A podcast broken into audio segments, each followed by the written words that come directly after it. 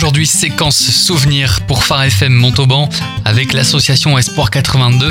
Née en 1987, elle a vu passer des dizaines, voire des centaines de bénévoles. Et aujourd'hui, avec plusieurs de ses animateurs et animatrices bénévoles, nous allons faire cette séquence souvenir. Votre souvenir le plus marquant à l'antenne de Radio Espoir 82 de Phare FM Montauban. Avec Mimi. Euh, c'est l'émission, une émission que je passais de, de Suisse, de Radio Réveil. Voilà, c'était le témoignage d'un pilote humanitaire et missionnaire, Denis Garcia, et qu'après j'ai rencontré, qu'on a réussi à retrouver euh, par un biais euh, assez compliqué. Mais Dieu a ouvert les portes et c'est comme ça qu'on a pu rencontrer ce gars. Sébastien a pu le rencontrer, parler avec lui. Et c'est comme ça que Sébastien a pu partir au Canada, à l'école technique, et faire sa formation de pilote. Franck, à son tour, nous partage un souvenir marquant. Quand, j'étais en, quand je suis parti en Normandie, je n'avais qu'un seul rêve quand j'étais en Normandie, c'était de revenir sur la région, mais c'était surtout de, pouvoir travailler pour une radio.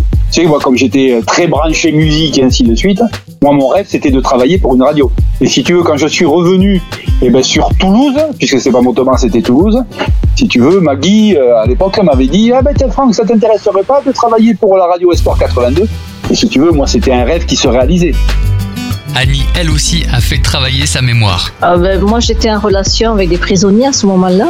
Et donc, ils étaient peu de m'entendre quand j'étais, moi, à la radio, puisque ils, ils attendaient que ce moment-là parce que euh, il y avait une parole de réconfort. Euh, Ça répondait à leurs besoins, à un besoin affectif euh, dont tout le monde a besoin, la solitude. Mais au travers de ça, bien sûr, euh, un sous-jacent, euh, toujours Dieu, bien sûr, hein, qui répond à chacun.